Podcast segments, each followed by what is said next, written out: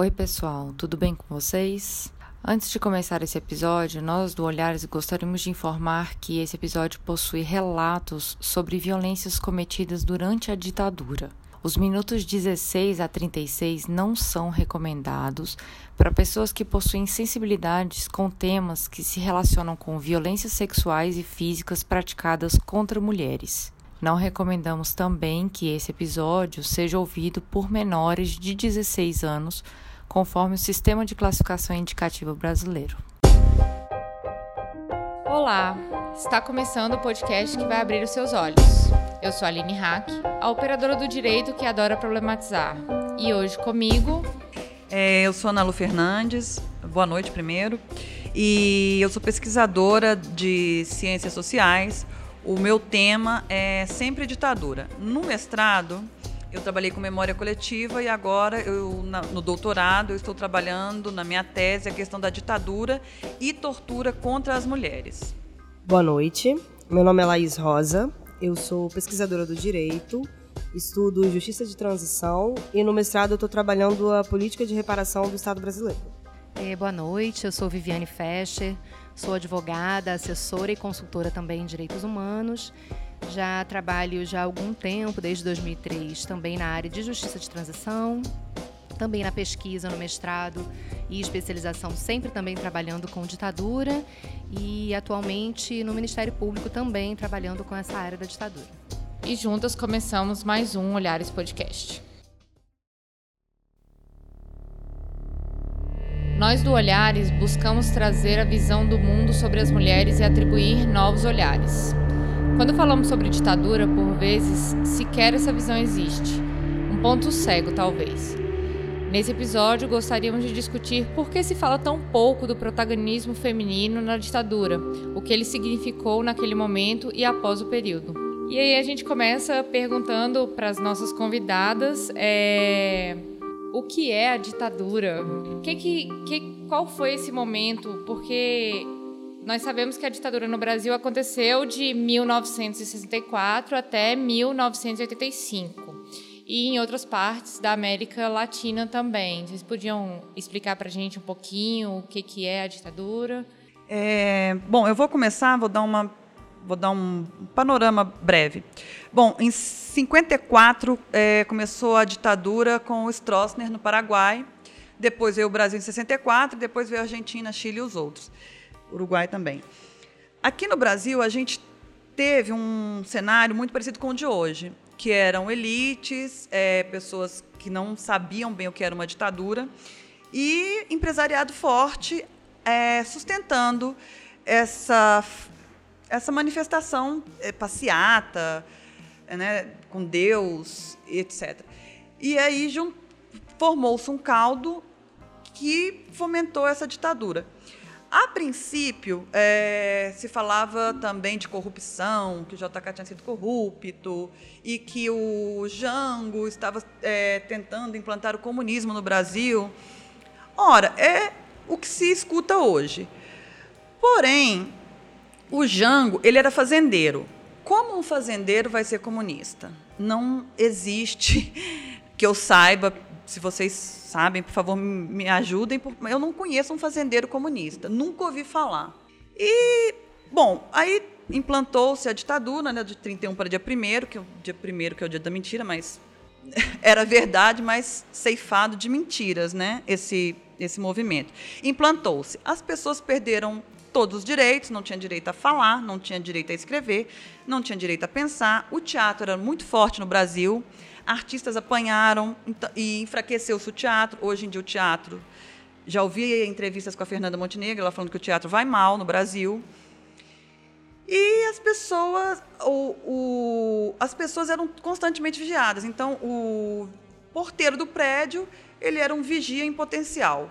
Para quem assistiu aquele filme Matrix, era mais ou menos aquilo. Tinha um senhor Smith em todos os cantos essa constância da vigilância, da opressão e da repressão era constante aqui no Brasil e nos outros países da América Latina também. E as pessoas podiam ser presas por qualquer motivo. Ou porque elas estavam carregando um papel considerado subversivo, ou porque elas eram de algum partido, ou porque elas eram vizinhas, ou porque era amiga, era amigo, era namorada, podia saber ou não podia saber, mas estava apanhando, estava sendo sequestrado. E eu tenho relatos, né, que tá para quem quiser ver, é só entrar no site da Comissão Nacional da Verdade, www.cnv.gov.br, clique em depoimentos, tem lá depoimentos de homens e mulheres que viveram aquela época e que contam que era a minha irmã era simpatizante, ou tinha um namorado que era simpatizante, e eu fui presa. E torturas mil. Então, esse é um. E até as pessoas uh, se libertarem dessa opressão depois de 85 também foi difícil. Então, esse é um panorama geral, muito resumido, mas para a gente adentrar o assunto, acho que é, um, é por aí.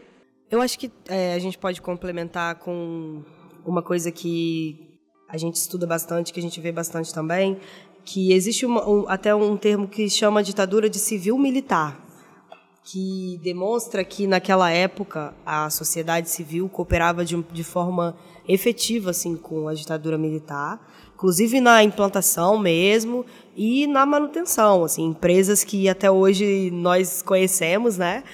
foram grandes aliados, assim, disponibilizando carro, disponibilizando pessoal, empresários que participaram é, de torturas, que participaram da formação de aparelhos de tortura.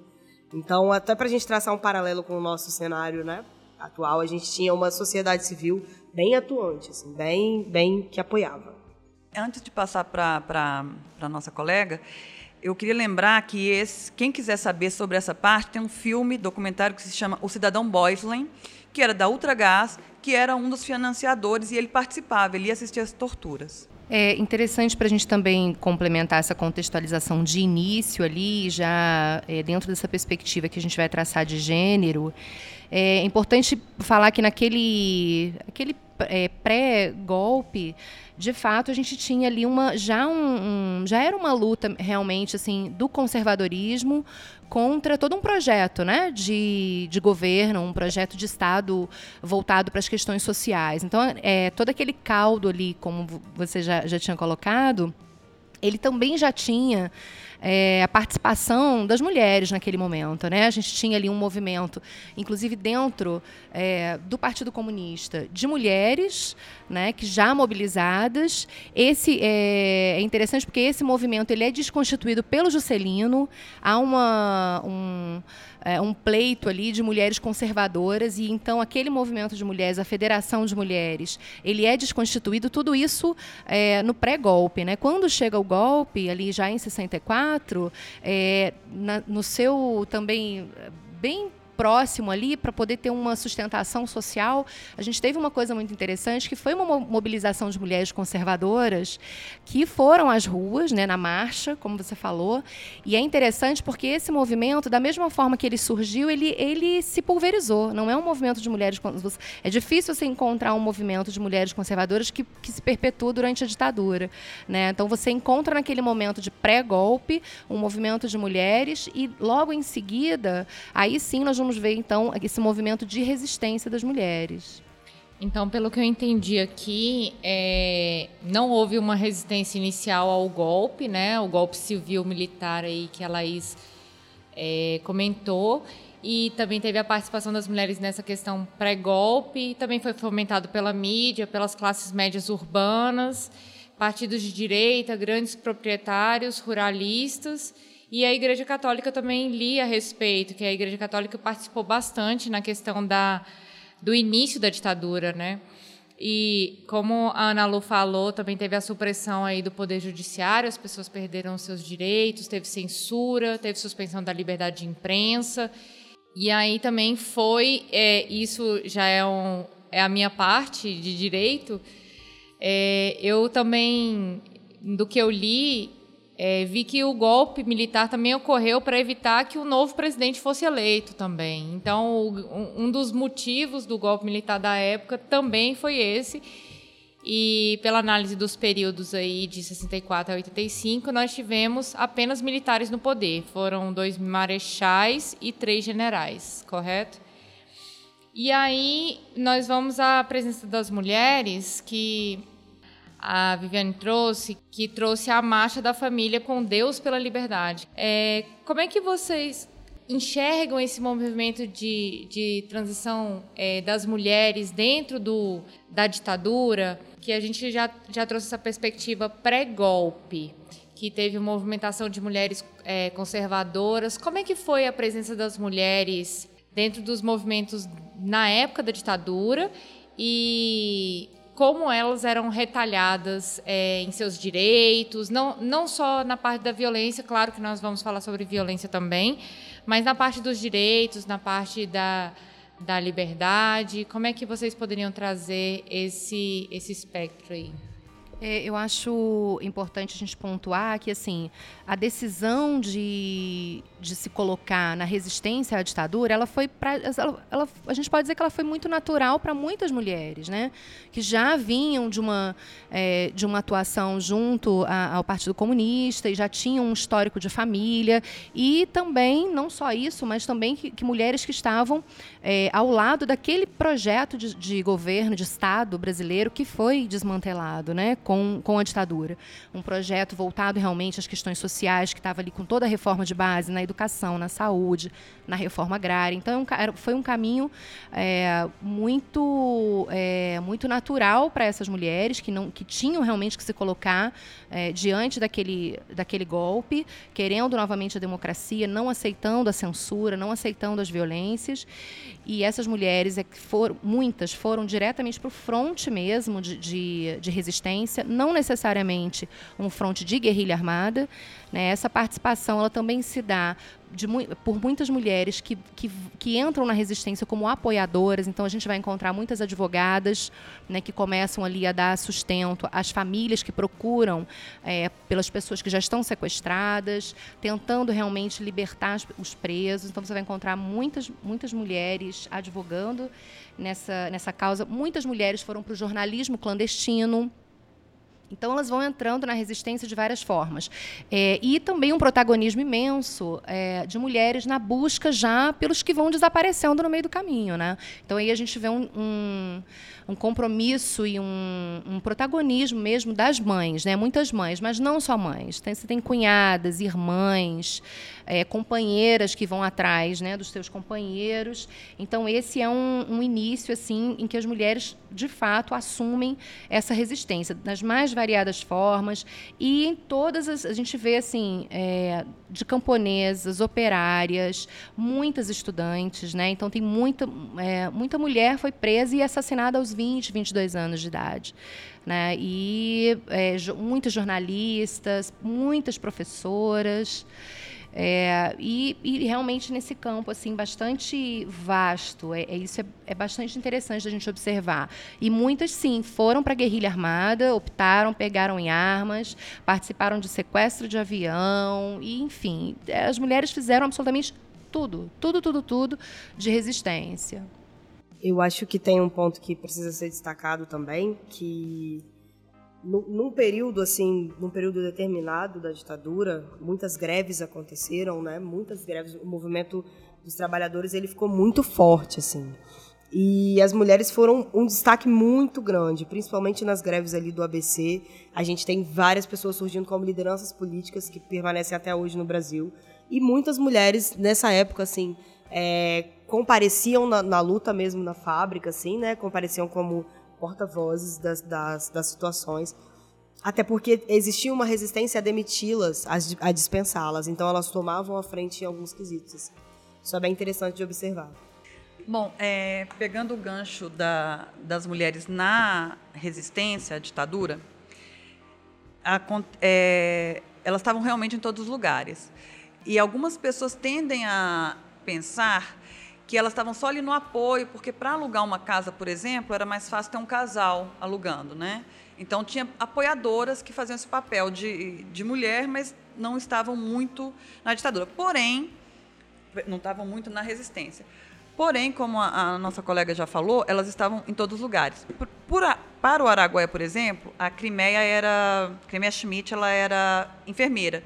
Ela foi para lá para participar como várias outras foram pegar as armas. Na minha pesquisa, eu trabalho mais com ditadura e resistência urbana. Então, tinha muitas, muitas estudantes, muitas advogadas também. E tem uma coisa interessante, como você falou na, na Igreja Católica, tinha uma parte muito conservadora. Porém, tinha a teologia da libertação nessa mesma época.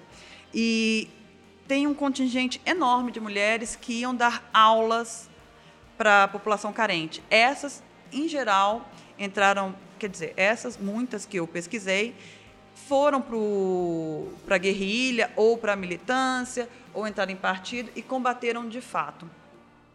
E quando eu falo em teologia da libertação, é, tinha os movimentos de base, então tinha hum, elas não, elas não iam só é, fazer, elas não iam fazer doação, elas iam trabalhar com a comunidade, ensinar a ler, ensinar a escrever, interpretar texto, dar aula de matemática, aula de educação física.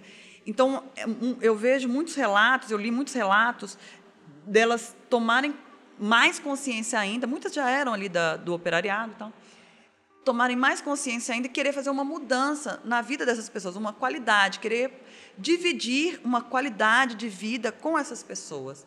Então tem muita. Eu, eu, eu discuto muitas coisas, né? As pessoas falam assim, ah, um romantismo, idiotice. Não, era um sentimento humano, assim, eu quero o melhor para o meu irmão. E isso as mulheres, muitos homens relatam, mas as mulheres relatando é de uma preciosidade, um detalhismo muito importante que a gente tem que ter, eu acredito que a gente tem que ter essa visão ainda de, do humanitário, de ver os, o outro como o seu irmão. E isso é muito bonito. E nessa beleza toda tem aquela coisa horrível que se chama, que aí eu vou entrar na minha pesquisa, que se chama tortura contra as mulheres. Eu vou, eu vou dar um apanhado muito geral e eu vou citar algumas mulheres e todas essas que eu vou citar, elas estão, as brasileiras que eu vou citar, é, todo mundo pode encontrar nesse site da CNV que eu falei. Todos, que eu, todos os casos que eu trouxe estão públicos na CNV. E um caso de uma das argentinas está no livro chamado Putas e Guerrilheiras. Depois eu posso até falar um pouquinho mais desse livro. Bom, te, teve de tudo. A ditadura, a tortura na ditadura, teoricamente, era para arrancar informações. Mas depois virou um sadismo total. Então, tem, uma, tem um caso de uma americana que veio para o Brasil, que é a Karen Kate, e por que, que ela foi torturada, ela e o marido? Torturados juntos, torturados em separados, porque os agentes de, do Estado queriam dinheiro. O caso dela foi distorção. A família pagou 400 mil dinheiro daquela época, eu nem lembro qual é. Se foi 400 mil dólares.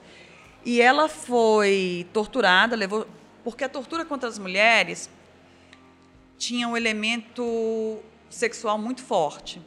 Então, como é que a pessoa é torturada? Ela chega numa sala, uma gritaria, um fala, outro fala, batem muito, é jogada para lá e para cá, apanha, apanha muito nos seios e leva muito choque, choque na vagina, choque nos mamilos, choque no ânus. Isso é o normal, choque na língua, choque na orelha, nas partes sensíveis. E tem a cadeira do dragão, para quem não sabe, uma cadeira forrada de metal ligada a aparelhos elétricos. A pessoa sentava ali, jogava um, um balde d'água nelas e metia um choque para homens e mulheres. Então a Karen passou por tudo isso e pelo pau de arara. Depois de uma sessão de tortura, de choque na vagina, ela foi levada para um fundão e o, um agente do Estado, um torturador, falou para ela: Você pode ser rica. E eu vou pedir perdão da palavra que eu vou falar, mas isso foi o que o torturador falou. Você pode ser rica, mas buceta é igual. E violou ela em pé no fundo da, da cela. Esse foi um caso, esse foi um caso de extorsão a, a Darcy Toshio ela se tornou estéril de, depois de tanto choque. A Amelinha é um caso muito conhecido, a Amelinha Teles, irmã da Crimeia, que eu já citei aqui. A Amelinha foi torturada junto com o marido, e os filhos dela, se não me engano, de 6 e 4 anos, a Janaína e o Edson, foram levados à sala de tortura para ver os pais. E eles perguntaram, mãe, por que, que aqui um fica azul e o outro fica verde? É porque eles estavam tão inchados, cheios de hematomas, e um tipo de tortura com a mulher é essa: é levar a criança, falar ela vai ser torturada, ou torturar a criança na frente da mãe, ou falar que vai desaparecer com, com aquela criança, ou que vai ser, ir para o juizado, como muitas foram para o juizado, e menores ficaram lá. Então a Melinha é um, ela, como a Melinha é um, fala muito e tem na internet, tal, ela conta muito essa essa parte horrível da história, a Amelinha também sofreu uma tortura sexual. é, um dos torturadores, ela lá na cadeira do dragão, ele se masturbou na frente dela. Isso também é uma tortura sexual. Então, todos, todos têm casos assim. A Crimeia estava grávida, de sete meses. Então, não conseguiram colocar ela no pau de arara por causa da barriga, mas ela tomou choque. O filho dela teve soluços dentro da barriga. E até hoje, quando ele fica estressado, ele soluça. Também tem isso em vídeo, tem lá no, no site da CNV. E tem uma, uma mulher que hoje ela é cineasta, é a Lúcia Murat. A Lúcia Murat, ela sofreu uma, uma tortura que o torturador, que era o Najib, ele chamava de tortura sexual científica. Ela foi presa pelas mãos e a corda vinha até o pescoço. Se ela se mexesse, ela se enforcava, então ela não poderia se defender. Enquanto ela estava deitada de bruços, com a mão nas costas e a corda que saía das mãos e chegava ao pescoço, se ela fosse para frente ou para trás, ela, ela se enforcava. Nesse meio tempo, ela estava sendo toda manuseável, eles colocavam a mão em todas as partes do corpo dela e ela não podia se mexer. Dentre outras. Né? Vocês, vocês acham que essas militantes que estavam, é, não só nas guerrilhas, mas é, nos partidos clandestinos também, é, vocês acreditam que quem estava é, à frente do poder na ditadura considerava essas mulheres duplamente transgressoras por, por estarem ocupando esses espaços políticos, é, espaços públicos e até a luta armada? Sim, e elas falam isso nesses depoimentos. Tanto que tem uma diferença que quando a mulher ela não era casada, ela era companheira apenas, morava junto com com outro militante, elas eram chamadas de amás, elas eram mais torturadas ainda. E teve um caso que é, ela era amante de um. Ela era namorada de um sujeito que já estava se separando. Essa sofreu torturas atrozes também. E os xingamentos. É, sempre é puta, amásia. Sempre tem uma. Uh, sempre tem xingamentos e humilhações. Sempre. Acompanhar. E, gente, não, eu queria deixar claro para quem. para os ouvintes, não é que acontecia uma coisa depois a outra. Não, as coisas aconteciam simultaneamente batia choque, enquanto estava no pau de arara levava choque e cacetete em partes do corpo. E muita, tem uma tortura que eu chamo de tortura, não tem esse lugar nenhum, é uma nomenclatura que eu dei, que é tortura de casal. Teve um caso, não estou lembrando o nome da pessoa. Ela foi torturada com um companheiro de partida, eles foram presos juntos. E os torturadores pensaram que eles eram um casal, então amarraram o pênis, o, o pênis dele em um, um, fio elétrico e o rosto dela junto. Então dava choque no pênis dele e nela toda, né? Porque o rosto dela ali. Então sempre tem esse componente sexual, principalmente com as mulheres. E coisas vexatórias. Tem a, a, Maria Dalva Leite de Castro Bonet, ela ficou na geladeira. A geladeira era uma sala branca, muito fria, que eles colocavam slides de pessoas na praia tomando Coca-Cola então, e tinha um, um alto-falante lá dentro. Então eles falavam assim: levanta, mostra o bumbum. Então ela foi, ela tinha que ficar fazendo poses para eles. Então eram perversões ilimitadas que elas contam, estupros. Tem uma família toda que é a família Axel Rude de Seixas. A mãe, a Fanny, foi presa, as duas filhas e a Ieda, ela não, ela não sofreu choques nem pau de arara. Porém, ela foi levada ao banheiro com alguns homens e um desses começou a beijar no pescoço, beijar o corpo dela toda e, e, e enfiou a mão na vagina, essas coisas. Então, ela durante. E tem uma outra coisa também. Ela, ela, mesma fala que durante um tempo ela achou que ela não tinha sofrido tortura porque ela não tinha levado choque nem pau de arara. Só depois que ela começou a formular na cabeça, ela falou: Poxa, eu fui estuprada. E aí ela conta essa história do estupro dela. Então, é, são coisas. No, infelizmente as pessoas que pedem intervenção militar, que pedem ditadura, eu quero acreditar que elas não saibam disso. Eu acredito que elas não, não sabem disso. Porque é, é, reba, é tirar a humanidade daquelas mulheres. Era isso que acontecia. Então, é, é, torturar, estuprar na frente do marido, do companheiro, uh, isso era comum, era, era praxe na época. E tem uma, tem uma outra mulher, que eu não sei se é a Maria Dalva, eu não quero falar que foi com ela, Mas teve uma que estava na geladeira também e que entrou um grupo de homens, uns cinco mais ou menos, cada um segurou um braço, uma perna e o outro ficou tentando enfiar o cacetete na, na vagina dela. Então, são, são, tortura, são torturas inimagináveis de uma perversão incomensurável. E outra, um homem que é fisicamente mais forte que uma mulher, bater, já é horrível. Imagine um grupo de homens. Agora, imagina você ser estuprada ou por um bando. E você sozinha, sumida, sua família não sabe onde você está. E para pular para outro assunto, eu vou dar um exemplo de uma garota de 16 anos da Argentina, a Griselda Prato. A Griselda, ela foi, ela era simplesmente irmã, ela estava ajudando a irmã que estava grávida. O cunhado dela, sim, era de um partido político. Ela não, ela tinha 16 anos e estava ajudando a irmã que estava grávida. A polícia foi lá e prendeu a garota. Ela devia ser uma garota bonita ou simplesmente uma garota. E foi, foi levada para a sessão de tortura lá na, isso lá na Argentina. E acontece que ela não sabia de nada, ela perguntavam nomes que ela não sabiam, ela, bateram muito nela. Quero deixar claro também que em toda a América Latina eram mais ou menos a mesma coisa, não não tinha uma tortura pior ou menos mal, não. Todas as torturas eram iguais. Começa encapuzado, depois apanha muito e depois choque e, e estupro, abusos sexuais, sempre assim. A Griselda, relembrando, tinha apenas 16 anos. Sofreu essas primeiras torturas, depois foi jogada numa cela e foi estuprada. Ela pensou: bom, não há nada pior para acontecer. E levaram. Aí, um belo dia, tiraram ela da, dessa cela, levaram para uma fazenda, cinco homens, foi estuprada por todos. Ela foi obrigada a tomar sêmen de todos e depois foi obrigada a comer matéria fecal. E eles falaram para ela: olha, não adianta você gritar, espernear, porque nós temos o poder. Nós somos Deus aqui. E quando a Darcy, que eu já citei, estava é, levando choques, eles falaram para ela: esquece, aqui é o inferno, aqui quem manda é a gente. Então tem essa composição de dominação e poder, que é o que eu estou tratando na minha tese, que é o poder. Masculino, né? Poder masculino.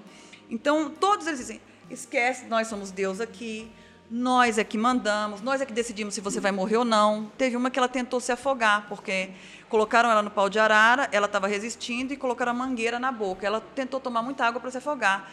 O torturador percebeu, porque eles não torturavam à toa, só batiam, eles sabiam até que ponto. Tinha médicos ali. Aí o torturador falou: é, tira a mangueira da boca dela. Essa filha da puta, porque todas elas eram tratadas de puta, a Másia, filha da puta, guerrilheira, filha da puta.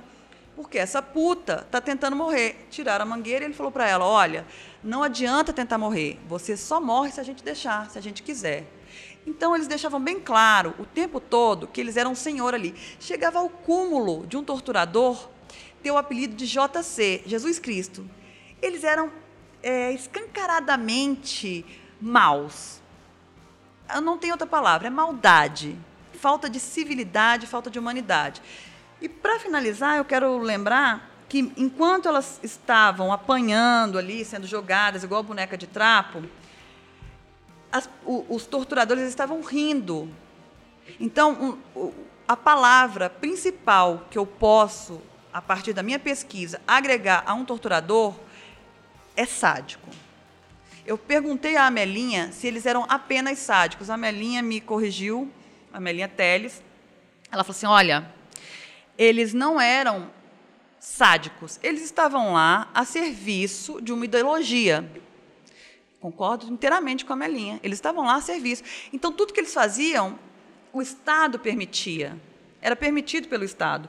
O, eu, não quero, é, eu não quero entrar muito em questões teóricas, mas o Foucault, no seu livro A Microfísica do Poder, ele fala que nas prisões a, a maldade e o poder, aquele micropoder que ele tem, o poder de machucar alguém, de torturar alguém, não se mascara. Porque se a pessoa tem vontade de bater, aqui como nós vemos em sociedade, ela consegue mascarar, mas dentro de uma prisão não. Porque lá eles detêm o poder. E isso não se mascara. E o Foucault diz que é, esse poder ele entra nos recônditos mais íntimos das pessoas. Ou seja, eu entendo aqui que ele está falando do, da tortura sexual, porque isso é o que mais ocorre. Para quem é, quiser entender como é que é um poder, eu separei um filme aqui que chama O Experimento da Prisão de Stanford. Era um professor de psicologia que chamou estudantes para serem é, objetos de pesquisa e eles podiam escolher se queria ser prisioneiro ou carcereiro. Eu não quero dar spoiler do filme, não, mas vai ver o que aqueles, o, aqueles que se imbuíram de poder falsamente, porque era um experimento, e que eram os guardas, o que, que eles fizeram com os supostos prisioneiros. Eu vou repetir o nome do filme: O Experimento de Prisão de Stanford. Mas pegando aí, é, fechando essa parte da, da questão da, da violência, vocês teriam alguma coisa a acrescentar na violência? Porque eu vou começar a puxar para a parte fora dali. Eu acho que assim, é, é, a gente precisa frisar bastante exatamente que a, a tortura ela não é uma, um, uma, uma atuação de um doido, né?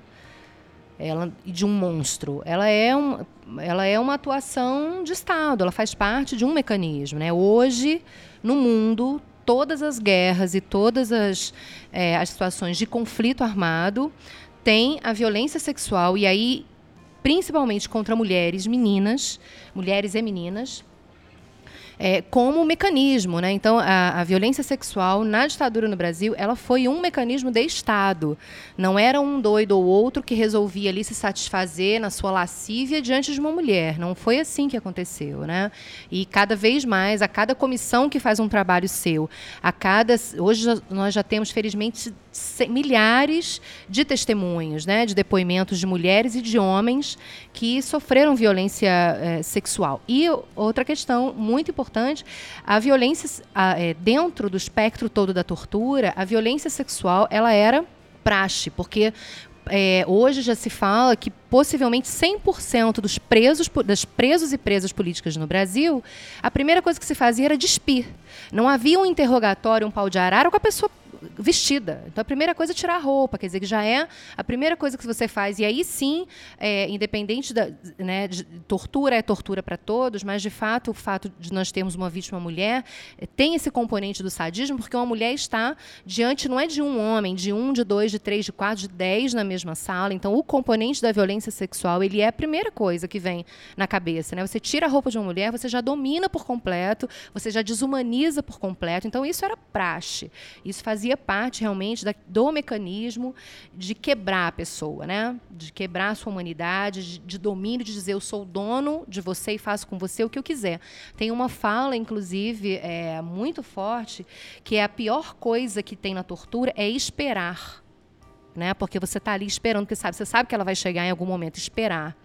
É, então, é, é, é, isso, assim, era, é, era de fato todo um projeto né, de Estado essa questão da tortura e aí, em específico, a violência sexual. E dentro de todo esse que, que a Ana Lu já trouxe bastante, muito, muitos exemplos que nós temos nessas centenas e milhares de depoimentos, é, casos assim os mais os mais bizarros e grotescos, né? Então a questão da mulher, da, de gênero, o que que a gente observa assim do, do, máximo do sadismo, né? Então a, a, mulher grávida, né? Isso era utilizado. Se ela estava recém-parida, o leite que escorria dos seios dela, isso era utilizado também como forma de violência psicológica. Um torturador disse para para Rose, né? Para a Rose também, Rose Nogueira. É, eu vou mandar te darem uma injeção para secar o seu leite, porque o seu leite me faz tirar, perder o desejo.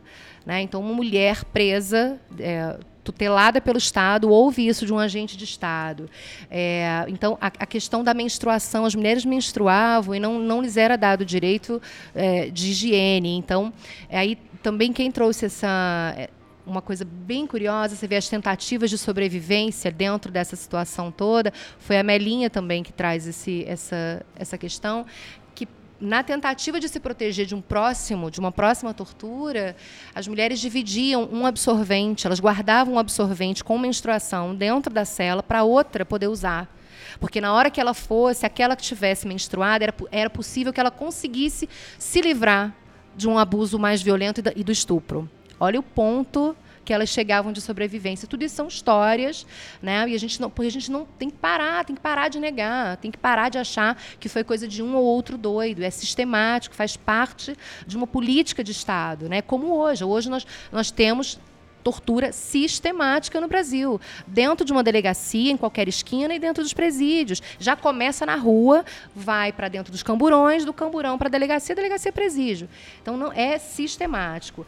É, animais, né? Eles usavam animais em cima né, do, do, dos presos. Então, animais dentro da vagina das mulheres, ratos dentro da vagina das mulheres, jacaré, é, enfim, a gente tem uma são realmente são milhares de, de depoimentos nesse sentido. Só, só esqueci de falar um, um outro exemplo é, de uma mulher negra que agora realmente me falhou a memória, o nome dela. E ela foi, quando a colega falou sobre jacaré, é, eles ficavam ameaçando ela com o jacaré e falaram assim: não, antes então vamos fazer uma coisa. Colocaram ela para correr no pátio, nua, sempre nua. E um, os homens assim, um ao lado do outro, né, uns 15, 20, e falaram para ela assim: "Ah, porque você é preta, ô nega feia". Então eles usavam também muita discriminação. A discriminação contra a mulher, ela era de várias formas, incluindo o racismo. Então, ah, você é feia porque você é negra. Tem todo um trabalho de humilhação sistemático contra a pessoa. Como disse a colega, realmente, não foi um ou outro sádico, muito bem falado. Isso era uma questão de Estado, era assim. Eu acho que é importante a gente observar que, como já foi muito ressaltado aqui, era uma política institucionalizada, assim, né? Era um, era um repertório de coisas que acontecia com todo mundo e um repertório de coisas que se prolongou no tempo, assim, se perdurou, né? É, o Estado brasileiro realmente autorizava que essas coisas aconteciam, estava sob a tutela do Estado, né? Essas pessoas eram presas e, eram, e desapareciam dessa forma. E é muito, é muito assim, curioso como que, quando a situação envolvia uma mulher, os elementos de tortura sempre envolviam os elementos sexuais, psicológicos, de dominação, assim. Era um repertório muito parecido para todas elas, né? Então, acho que é, as meninas abarcaram bem, assim, todos os exemplos que a gente pode é, é muito complicado você ficar. Né? Esses exemplos deixam a gente num, num cenário, mas eles são necessários. Assim. Ouvi-los é, é um ato de necessidade que a gente tem, assim, enquanto cidadão mesmo. E uma, um ponto que eu observei da fala de vocês é que quando a gente pesquisa também sobre essas mulheres, é, pouco se dá o recorte de, de raça, de etnia. É, nós temos dados que a comunidade indígena foi praticamente dizimada na época da ditadura e não se fala sobre as violências sofridas pelas mulheres indígenas, mas por esse recorte que vocês trouxeram, muito provavelmente é, foi esse mesmo caminho que essas mulheres é, percorreram e, e essas violências com certeza foram sofridas por elas também. Mas passando agora para uma, uma visão um pouco mais macro, é, fora dos ambientes de tortura especificamente, vamos, vamos começar a comentar a respeito dos movimentos de questionamento à ditadura e o feminismo, porque o feminismo ele, ele emergiu nessa época, entre 60 e 80 também, e era um, um, contexto que não existia igualdade jurídica nem formal entre os homens e as mulheres. E a ditadura, eu estava também pesquisando sobre os direitos na época da ditadura e uma coisa que saltou aos meus olhos imediatamente foi que na época estava em vigor o Código Civil de 2016, que ele colocava as mulheres em posição de submissão aos homens. Então, quando as mulheres não estavam sendo violentadas porque elas eram supostamente transgressoras, elas estavam ali numa posição também de inferioridade em relação aos homens, elas não eram consideradas cidadãs e a ditadura militar ela também sustentou uma campanha de controle de natalidade, com esterilizações é, em massa, ausência de informação sobre métodos contraceptivos, dominação desses, desses é, instrumentos de informação, e negou às mulheres o poder de decidir sobre, sobre seus corpos, sobre a, até a, a, a própria família. E como, como que vocês veem essa questão da, da, dos direitos, das mulheres lutando pelos seus direitos dentro desse, é, desse recorte na ditadura?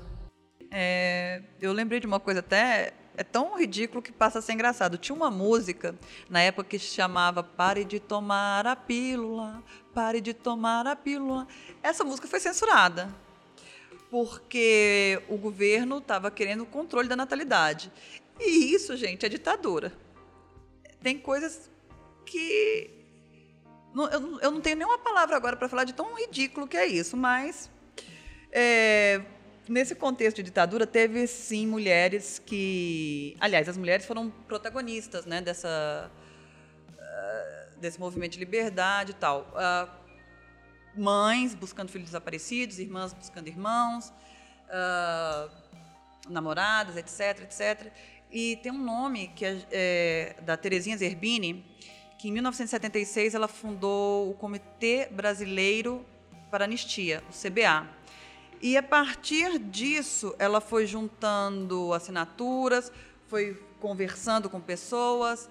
É, teve, teve até um caso engraçado que ela queria entregar uma lista para a primeira-dama americana, e ela foi se embrenhando no meio das pessoas, aí os jornalistas já conheciam, falou, vem para cá, ela ficou ali perto dos, dos jornalistas e conseguiu entregar um abaixo-assinado para essa primeira-dama.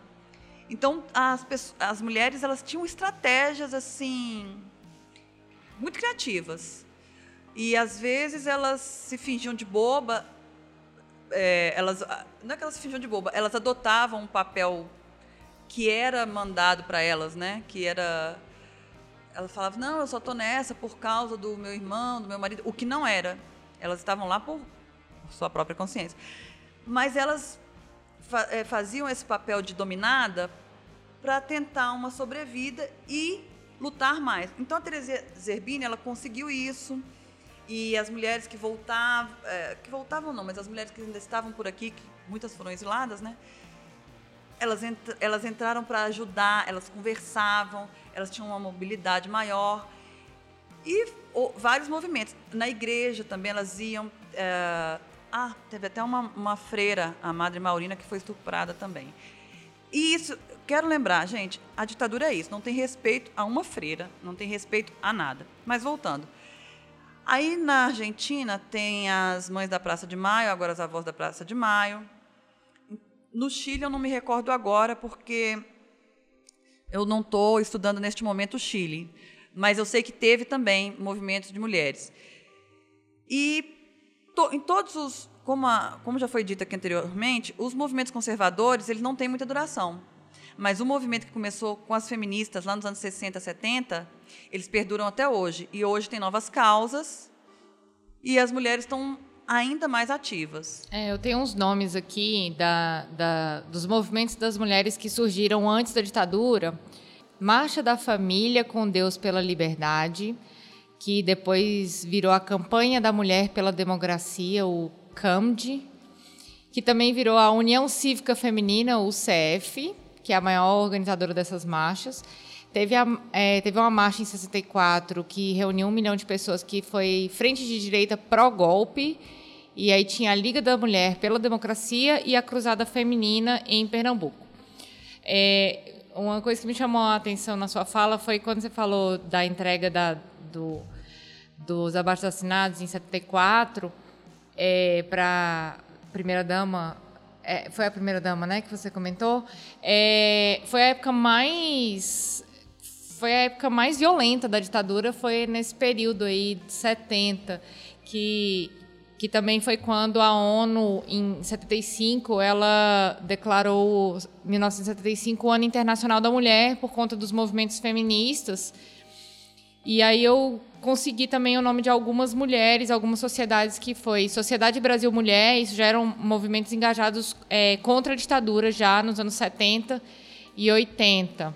É, movimento de Mães em Defesa de Seus Filhos, no Rio de Janeiro, que formou o Comitê Brasileiro é, Sociedade Brasil Mulher, SOS Mulher, Associação Nós Mulheres, União Brasileira de Mulheres, Centro da Mulher Brasileira, Coletivo Feminino da Sexualidade e Saúde da Mulher, Grupo de Mulheres Lésbico-Feministas e aumentou também a participação feminina nos sindicatos, principalmente na época de 70 a 78, na imprensa com a revista feminista Brasil e Mulher e Nós Mulheres e, consequentemente, a questão do processo da Constituinte. Mas aí eu queria saber como é que foi aí esse, essa justiça de transição, o que, que ela significa e a participação das mulheres. É, então, é, no lastro aí de todo esse movimento pela anistia, né, pelo fim da ditadura, pela redemocratização, esses mesmos grupos dessas mulheres, ele vai, depois já de 79, da, da lei de anistia, é o que também vai se manter vivo é, para as diretas já, para a constituinte, né? É o mesmo grupo, se você for, for pesquisando, assim, são mulheres que estão presentes desde a primeira hora do golpe, né? E, e vão se mobilizando ali as pautas. Então, o que inicialmente era uma pauta de resistência e uma pauta por sobrevivência, ela também, e, e por anistia, ela passa então ali a ser uma pauta muito presente na redemocratização, né? até a, a formar a Carta das Mulheres, que foi encaminhada é, para os constituintes, né? ali já com, é, com uma série de pautas, as mulheres se reuniram e fizeram uma pauta para aquilo que elas entendiam que deveria constar na Constituição. Né? Então, são esses mesmos grupos, assim, isso é muito bacana. E quando você começa depois mais profundamente estudar as histórias de vida de, desses grupos, dessas mulheres, elas estão até hoje né? na, na luta, elas transformaram né, as suas dores e as suas lutas por, por sobrevivência e por anistia e pela Constituinte na luta pelos direitos humanos hoje no Brasil. Isso é muito comum. Assim. Eu também já trabalhei com várias pesquisas né, de de testemunhos de mulheres que hoje estão aí trabalhando, é, lutando contra a violência policial é, na periferia de São Paulo. Né? São essas mesmas mulheres que já estiveram lá presas e torturadas e hoje estão fazendo esse trabalho. É, é, é, interessante dizer uma coisa, que essa Carta das Mulheres aos Constituintes fez 30 anos agora. 30 anos. E elas fizeram um congresso. Houve um congresso lá em São Paulo, eu até fui a esse congresso, foi excelente. E estavam todas elas lá, dizendo justamente isso. Nós prosseguimos da luta pelos direitos humanos. Nós estamos aqui, inclusive, nós continuamos. Estamos aqui, foi um congresso muito bonito, assim, um momento muito de encontro mesmo. Você viu que elas estavam ali se encontrando e, e se reencontrando, né, naquele espaço, mas permanecendo ali, de certa forma, naquele espaço, sabe? É interessante ver como a Carta das Mulheres aos Constituintes conseguiu muita coisa na Constituição. E, inclusive, conseguiu fazer, é um paralelo que a gente fez lá em um trabalho, é, fazer com que é, o retrocesso de direitos que a gente tem hoje, por exemplo, a reforma trabalhista, não chegasse em, algumas, em alguns pontos do trabalho das mulheres, porque está na Constituição. Então, é o, é o fundamento de validade, né? Então, assim, foi um movimento de muito tempo atrás, mas que, que tem fôlego até hoje, consegue ter fôlego até hoje. É, é importante a gente tratar também de um conceito que acho que escuta-se falar muito, mas é um conceito que não é trabalhado, assim, que ele não é e, e, por ele não ser trabalhado, que a gente vê hoje em dia muita coisa, assim, né? Que é o conceito de justiça de transição. De uma forma bem simples, a justiça de transição é um conceito que foi é, validado né, pela ONU, mas já havia sido criado antes, e que tem quatro pilares assim fundamentais para fazer uma transição democrática, ou seja, pegar um, um país ali que passou por um período autoritário, passar por essa transição para enfim chegar ao Estado democrático, né?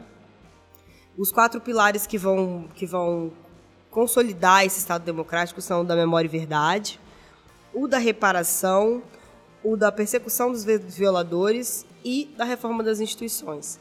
Quando a gente fala em memória e verdade, a gente está, é, em palavras bem resumidas assim, falando da importância de se criar uma, uma, uma memória, memória coletiva, assim, sabe? Um senso de memória coletiva, uma, uma um conceito de que aquilo, o um, um entendimento do que foi a ditadura para que realmente o acontecimento aconteça, assim, sabe? Que a gente consiga perceber. É, quando a gente fala de reparação, a gente está tratando dos programas aí das, das, políticas constitucionais de reparação às pessoas que tiveram seus direitos violados, às pessoas que foram torturadas, que perderam seus empregos, que se afastaram das suas famílias e até as famílias dessas pessoas, né? Que desapareceram. Quando a gente fala aí da persecução aos violadores, é, é prisão de torturador mesmo, é retirada de nome de rua de ditador, inclusive, que entra no conjunto aí de memória, de reparação, mas também está nessa área. E que no Brasil a gente tem muita resistência, né? A gente já tem um julgamento do Supremo e tudo mais, mas, enfim. E a reforma das instituições, que é um ponto que, que eu costumo bater muito, assim, porque eu acho que é bem relevante para o que a gente vive hoje em dia, é é entender que as instituições, por mais que elas mudem de, de pessoas ali, que saiam os ditadores, saiam não sei o quê, elas precisam ser reformuladas, porque é você conseguir tirar o que o autoritarismo deixou nas instituições, dali do, do centro mesmo do funcionamento delas, para que a gente possa constituir uma instituição democrática, né? E essa reforma das instituições ela tem que acontecer, inclusive, nas pessoas, assim. Então, a gente tem que reformular o nosso, a nossa forma de pensar o Estado, a nossa forma de pensar a política pública para conseguir avançar para um Estado democrático. E aí, pegando esse, esse gancho aí que a Laís falou, eu queria que vocês dissessem a importância dessa memória coletiva e dessa reforma das instituições para trazer é, para a pauta de hoje. É, ano de 2018, pessoas pedindo intervenção já, intervenção militar. É, aonde que foi que falhou a justiça de transição? Onde é que a gente pode colocar essa situação? Porque, pelo que vocês trouxeram aqui, é, as pessoas não têm a menor noção o que é uma intervenção militar, não têm noção o que é não ter direitos, de, de ter um governo autoritário, de não poder transitar na rua, de ter que submeter a toque de recolher. O que que isso, a, além disso tudo que eu estou falando, o que que isso poderia ser ainda pior, principalmente para as mulheres, assim? Olha, é muito bom tocar nesse tema, porque o, tem um autor é, argentino que infelizmente já faleceu, Guilherme O'Donnell, e ele, em seu livro, ele diz que como o Brasil ele teve uma, uma transição transada, quer dizer, negociada, mas o termo que ele usa é transada. Negociada, essa negociação deixou as mesmas pessoas, quer dizer, o mesmo pensamento dentro do governo.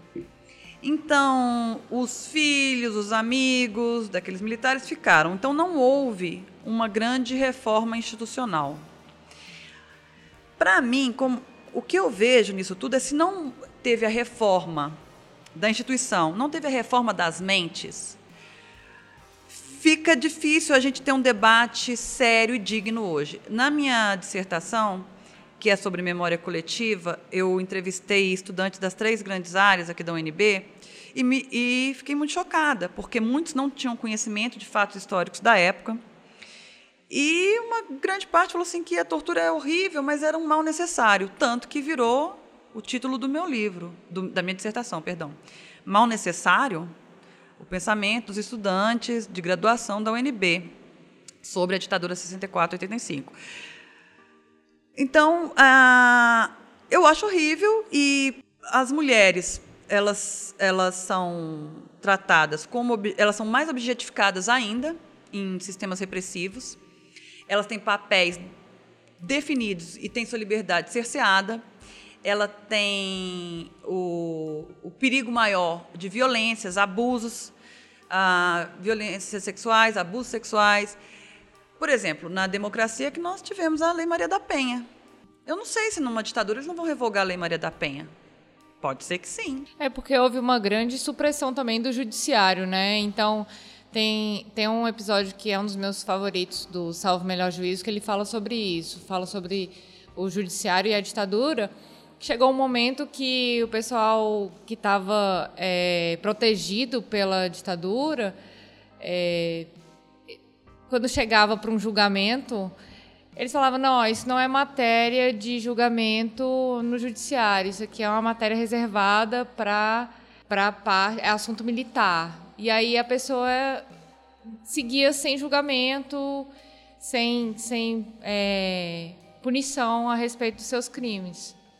É, assim, a, a democratização, ela, ela em geral, ela vai continuar carregando os traços do autoritarismo daquele regime que ela está rompendo, né? Então a gente tem uma ruptura da democracia, vem a ditadura. A gente tem depois então essa ruptura que alguns autores chamam de ruptura positiva, é a ruptura da ditadura com a democratização. A democratização é um processo, né? E cada país tem a, sua história da democratização. A Argentina fez uma história completamente diferente da nossa, o Chile também.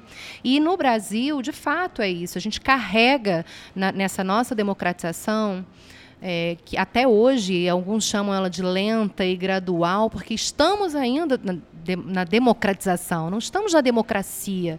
Né? Nós temos uma Constituição Federal de 88, que é uma carta maravilhosa cidadã e que não sai do papel. Né? Então, esse é o nosso questionamento de fato mesmo. assim Como nós chegamos 30 anos depois da Constituição da República e ter pedido de intervenção militar? Quer dizer, as pessoas elas não, elas estão jogando de fato a democracia no lixo, elas não querem, estão fazendo uma opção. Essas pessoas fazem uma opção. Eu não quero democracia.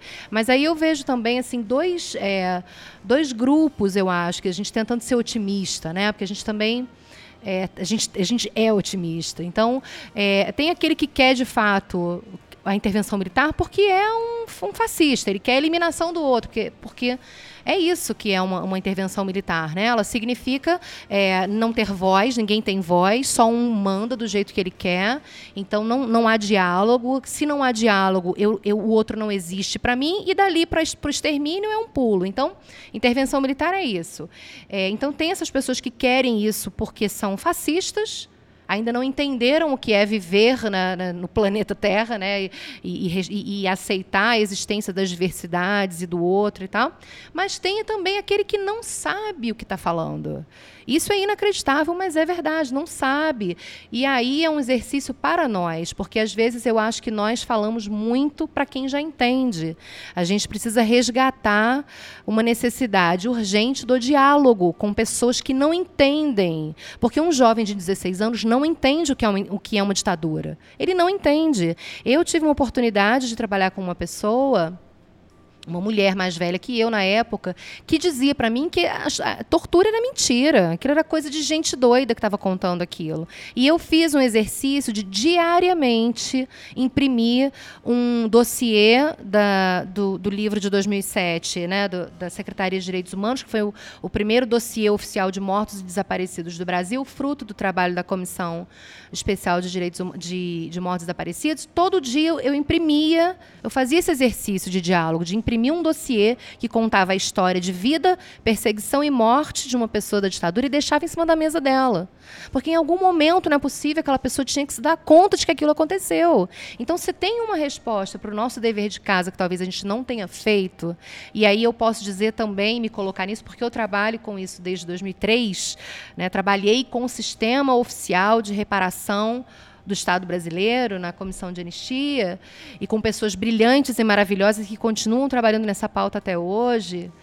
É, e, e, e, talvez uma das respostas é, de fato, a área da educação. As pessoas precisam ter acesso e conhecimento. E esse também não é, é, é um dever de casa nosso, mas também. É, para nos acalmar um pouco, também faz parte é, do, é, dessa. Quando há essa ruptura positiva no Brasil, lenta e gradual, é o, o obscurantismo e o, o segredo que se colocou a pedra em cima do assunto, o silêncio, porque essas histórias elas foram rasgadas da, dos livros de história, elas nunca foram contadas, na verdade, né?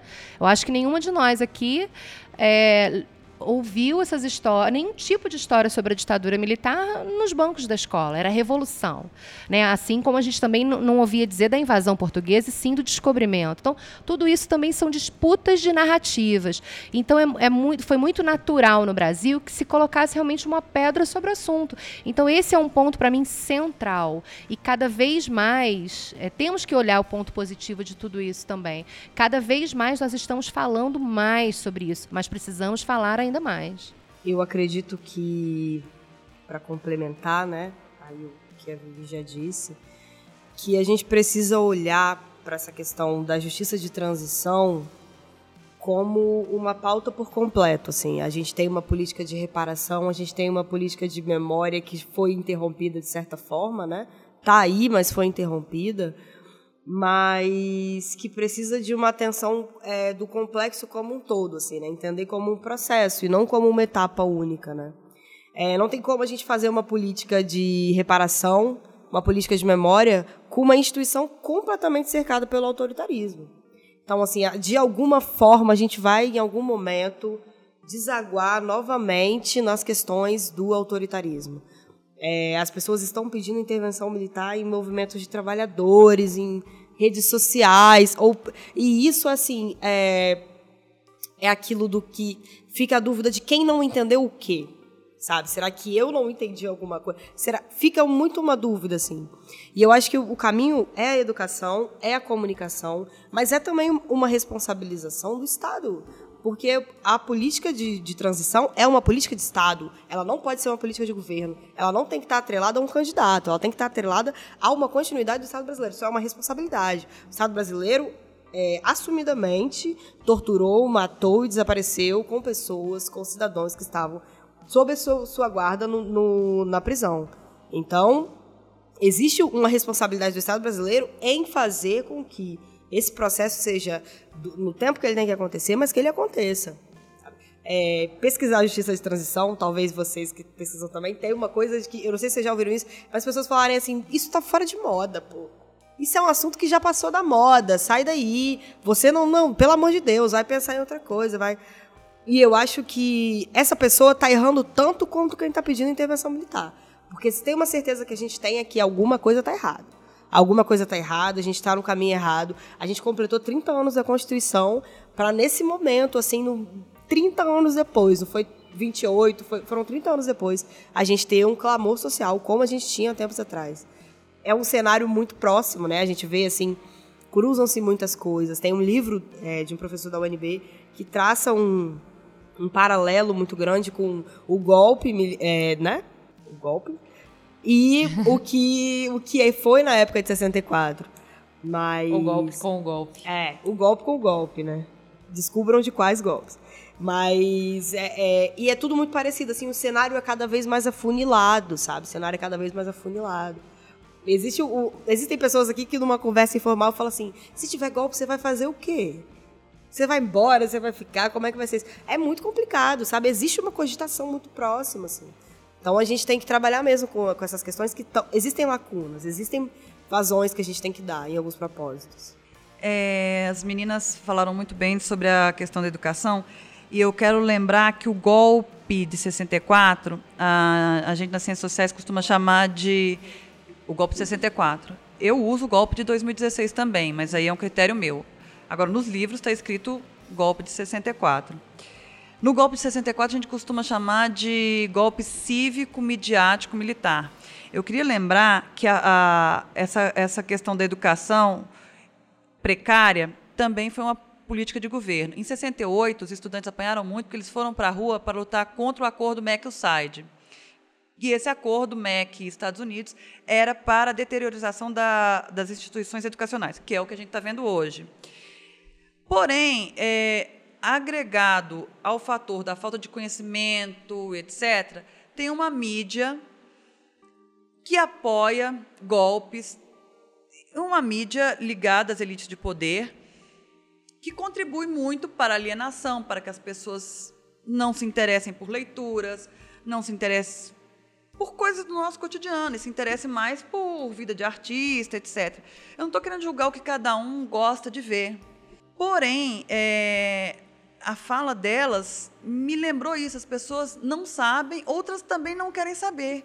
Esse exercício que ela fez de todo dia imprimir e tal, é um ato heróico.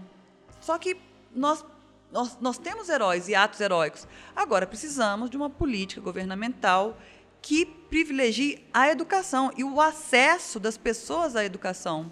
Então, não só é, destacar também tem né, a gente fazendo essa reflexão de do nosso né, de, do que, que a gente pode não pensar no que a gente errou, mas pensar o que, que a gente tem que acertar agora. É claro que assim é, nós tivemos uma presidenta uh, presa política, né? Então veja isso, né? Essa presidenta sofre um novo golpe e nem com ela como presidenta nós tivemos o exército, por exemplo, assumindo e pedindo perdão para a nação brasileira. Muito pelo contrário, em que pese todos os esforços, né, desde o governo Lula, de, de realmente é, abrir vários arquivos, vários acervos, o esforço da CNV. É, então, tudo isso é muito significativo. De fato, é como se a gente estivesse seguindo um caminho depois de 88, né, é, com a comissão, um pouquinho antes com a comissão de mortos em 95. Em 2001 nós tivemos a comissão de anistia, que em 2007 dá uma virada assim é, absurda em termos de Estado, um Estado que assume para si a, a, a, o dever de, de, de, reparação em todos os sentidos reparação moral, reparação material, reparação individual, coletiva, psíquica. E aí, uma, finalmente, uma Comissão Nacional da Verdade, com um relatório imenso e uma, uma presidenta ex-presa política. E nem assim nós tivemos um pedido de perdão à nação né, do Exército Brasileiro. Então, realmente, assim, é, é, para não pedir perdão é porque continua dizendo que fez a coisa certa, né? Então assim, não houve um expurgo realmente, não houve um expurgo. É como se nós tivesse, é, tivéssemos vivendo quase que uma fantasia de democracia, né? E esses esqueletos todos pairando ali, né? E, e hoje isso tudo está realmente, esses esqueletos estão pulando das caixas. Acho que isso também favorece esse caldeirão das pessoas se sentirem à vontade para pedir intervenção militar né? Porque se eu tenho, se vai, vem acontecendo tudo isso, eu tenho, né, tem mais um golpe, tem uma, uma mulher que tem um, um golpe com todo também um caráter misógino, uma mulher que também foi uma ex-presa política que sai dessa forma do governo. Quer dizer, tudo isso vai somando esse caldo grosso para as pessoas se sentirem à vontade para defender bandido bom e bandido morto, para defender é, políticos, pré-candidatos que, que defendem estupro. Tudo, tudo isso é um caldo que vai deixando que as pessoas se sintam confortáveis para de, se, de, se colocarem como pessoas fascistas mesmo, como pessoas autoritárias. Né? Então, isso a gente precisa rever. E outro ponto importante é, é como já foi dito aqui, qual a atuação dos agentes, a responsabilidade dos agentes é, do Estado, em especial do Poder Judiciário né? Porque aí é uma seara que a gente não fala muito também. A gente fala, a gente fala muito do legislativo e do executivo nessa questão. Mas, enquanto isso, o judiciário, que foi omisso também na ditadura, porque muitas, centenas e milhares de presos torturados, quando chegavam na frente do juiz, a, as torturas eram ignoradas, o que se fazia ali era um protocolo de um processo né, no, no, no, no, STM. E hoje a mesma coisa, tanto com os torturados de hoje, hoje quanto com as questões da ditadura. Então, um judiciário que também fez esse pacto de silêncio, que nós estamos falando de um pacto de silêncio. Um pacto de silêncio que, durante é, muitas décadas, omitiu essa história da nação brasileira, por isso, tantos jovens é, que não fazem a menor ideia do que, do que é viver sob uma ditadura violentíssima em todos os aspectos, e um poder judiciário que lava as mãos e que faz parte desse pacto. Né? Então, isso é acho que são alguns pontos né, que a gente está falando disso, de tentar encontrar como a gente pode fazer para sair disso, né? É de fato exigir um, um, um, o Ministério Público Federal tem feito um trabalho fantástico nos últimos anos de, de uma nova onda de tentativa de criminalizar, de responsabilizar criminalmente, tem é, nessa pauta tem assim, um, um primeiro processo é, por estupro, que foi o, da Inês, o caso da Inês Etienne, que é gravíssimo. É, de 2017, o Ministério Público Federal, dentro de 30 ações, uma delas é contra o, o, o torturador que estuprou Inês Etienne. Inês Etienne, para quem não, não conhece a história, é a única sobrevivente de um centro de extermínio, porque ele é, é chamado Centro Clandestino de Detenção Casa da Morte de Petrópolis, que é a minha cidade, inclusive. É, é, e que para mim é um centro de extermínio. As pessoas entravam lá para serem assassinadas, tanto que a Inês é a única sobrevivente. Por sorte, ela, ela sobreviveu. E com a história dessa mulher que, que faleceu há pouquíssimo tempo, uma história de vida que, que acabou com a vida dela, que, aquela experiência. É, fisicamente psiquicamente, mas foi graças à coragem da Inês que, que nós conseguimos saber da existência desse centro, né? Um centro de esquart... Pessoas... ela via corpos esquartejados, né? Coisa absurda de dizer, pelo menos 19 pessoas foram exterminadas nesse... nessa casa. Uma casa que hoje é disputa para virar um, um, centro de memória, inclusive. É, e, e, e, o Ministério Público está vivo o estuprador Denise Etienne. Né? E o Ministério Público fez um trabalho maravilhoso, como tem feito, em mais de 180 investigações e judicializou. E o juiz da Vara Federal de Petrópolis, é, numa decisão é, bem formal, que não analisou o mérito, ele nega o recebimento da denúncia por algumas questões ali mais de né, formais, e é óbvio, aí ele, ele entra na questão é, da, da lei de anistia, que está válida, foi validada pelo Supremo Tribunal Federal em 2010. Então, veja, né, eles vão se validando, eles vão se validando nas suas omissões e nesse pacto de silêncio. Isso é muito grave. Né? Um vai validando o outro. Então, primeiro, ele, ele, ele se, né, se justifica com a, a lei de anistia, que é válida, e sobre a, a, já a prescrição do estupro, e, e, por aí vai. E ele, mas ele não para aí. É uma decisão muito simples de três laudas que ela é, é absurda. Ela, ele, ele tem a coragem de, de publicar essa decisão no Dia Internacional das Mulheres, em 8 de março. Uma decisão onde ele, no, primeiro no momento, ele diz que não há provas de que ela foi estuprada, porque para ele, para o sistema judiciário brasileiro, a palavra da vítima de estupro não é prova. Então vejam a gravidade dessa decisão. Né? Então nós estamos falando de passado, presente e futuro juntos. Ele não está julgando só um caso de um estupro no passado, ele está falando de violência contra as mulheres. Num país que hoje é campeão de, de, de, de feminicídio, né? de, de assassinato de mulheres trans. Então, assim, é de, de, de, todo tipo de violência contra as mulheres, nós somos campeões. E esse juiz deu essa decisão em 8 de março de 2017. Então, primeiro ele diz que não há prova, mas se por acaso é, vocês ainda acharem que ela foi estuprada, mas quase que ele diz assim: mas o que, que vocês queriam? Era uma subversiva comunista. Né? Então, assim, é uma decisão vergonhosa. Eu trabalhei em cima dessa decisão, dessa decisão num artigo que foi publicado agora aqui pela, por um livro que nós fizemos no grupo de justiça de grupo de pesquisa aqui da UNB, Justiça de Transição. Então, é uma decisão que eu analiso é, essa decisão sobre esse viés, né, tratando um essa questão da violência sexual contra as mulheres como uma tática de guerra e como a gente não está falando de passado. Quando a gente fala de ditadura hoje no Brasil, a gente não está falando de passado. Né? Então, a gente se espanta, mas é isso. É, é, as pessoas que estão nas ruas hoje, é, ou elas não têm noção do que foi, ou elas, de fato, elas assinam embaixo. E assinam de baixo, corroboradas também pelo Poder Judiciário.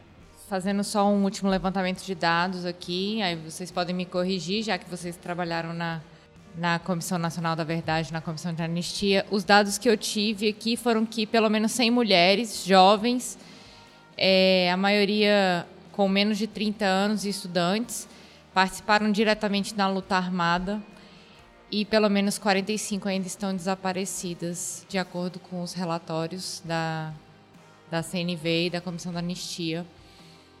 E com esses dados aqui, a gente finaliza esse episódio.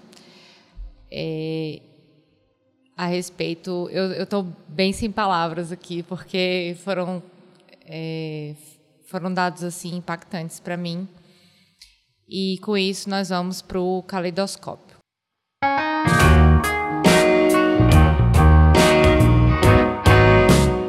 Esse é o momento que as nossas convidadas é, fazem indicações para nossos ouvintes e nossos ouvintes para que possam consumir algum conteúdo a respeito do tema. Vamos começar aí pela Laís.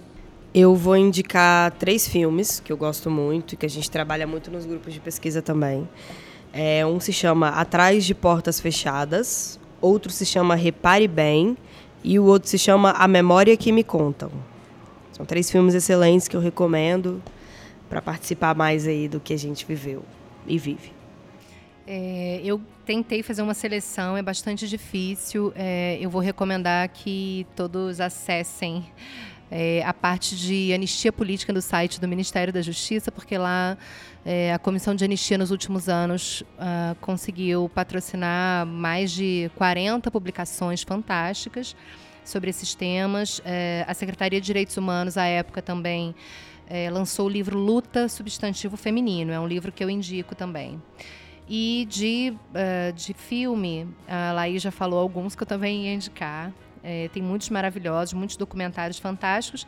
E eu indico uh, também Torre das Donzelas, que é um, uma experiência bem bacana de testemunhos das mulheres presas né, no presídio de Tiradentes. Bom, eu ia indicar o Luta Substantivo Feminino, reindico então e quero dizer que ele está disponível na internet. o site da Comissão Nacional da Verdade, que é www.cnv.gov.br. Vários depoimentos impactantes tem ali. Para quem duvida que existiu e, e os métodos dos agentes de repressão, pode, por favor, procurar o livro Memórias de uma Guerra Suja, do Cláudio Guerra. Tem também Memórias do Esquecimento, do Flávio Tavares. Para quem quiser saber, se inteirar como pensavam os, os agentes e os, uh, e, os, e o pessoal do Exército e tal, a Volta aos Quartéis, a Memória Militar sobre 1964, da Maria Celina da Araújo. Para quem quiser saber de um dos pilares da justiça de transição, que é a minha parte, que é a memória coletiva, eu sugiro A Memória Coletiva, de Maurice Halbwachs. Também um livro de, de história que se chama História e Memória, do Jacques Legoff. E para saber um pouco mais sobre a, as condições das, das, militantes de esquerda na Argentina, eu sugiro o Putas e Guerrilheiras, da Miriam Lewin, L-E-W-I-N, Lewin. E dois filmes que eu já citei, que é o documentário O Cidadão Boysley, se não estou enganada também tem na internet, e o filme O Experimento da Prisão de Stanford. É isso. Nossa, eu acho que eu fico até sem graça de indicar alguma coisa depois de vocês. Mas eu vou indicar um livro que, é, que eu dei uma olhadinha quando estava construindo essa pauta, que se chama Extraordinárias Mulheres que Revolucionaram o Brasil. Tem histórias incríveis de mulheres, principalmente é, mulheres que participaram da ditadura. Eu fiz um compilado aqui de, das mulheres que a gente consegue encontrar lá, que a gente sabe que teve participação política nesse período, como Dona Ivone Lara, Cacilda Becker, é, Laudelina de Campos Melo, tem também Zuzu Endel, é, e Josefa Paulino da Silva, que participaram de lutas é, camponesas, lutas é, dentro da literatura, do teatro. Tem a Niede Guidon também, a Margarida Maria Alves, que é, tem um, um, teve um papel fundamental aí na questão fundiária, né? E tudo mais. E eu queria agradecer a presença dessas mulheres incríveis que vieram hoje especialmente a Ana Lu, que deixou de assistir o jogo do Flamengo para estar tá aqui. É, esse podcast faz parte de uma parceria de amigos podcasts com o objetivo de nós falarmos sobre a ditadura e divulgar as hashtags ditadura podcast e a hashtag nunca mais. Essa parceria vai estar acontecendo de abril a julho e os podcasts que vão participar são Olhares Podcast, Grama, Programa.g, Teologia de Boteco, Tianix Podcast, HQ da Vida, a Penã e Ela Chutando a Escada. E por fim, nós queremos agradecer a você que teve a paciência e a curiosidade de ouvir o podcast até aqui. Muito obrigada. Se quiser falar com a gente, mandar um recado, fazer críticas, sugestões, aqui vão os nossos canais. Twitter, Facebook, Instagram, arroba Olhares Podcast. O nosso site é olharespodcast.com.br. Nosso e-mail é falecom.olharespodcast.com.br e nós também estamos no Deezer. Siga também a hashtag Mulheres Podcasters e a hashtag Ativismo na Web e conheça mais as nossas pautas. Nosso podcast é quinzenal, todo dia 1 e todo dia 16. Acesse o nosso site, assine o nosso feed e vem ver o mundo de um jeito diferente. Olhares Podcast. Só de ouvir? Dá pra ver que é diferente. Obrigada, pessoal.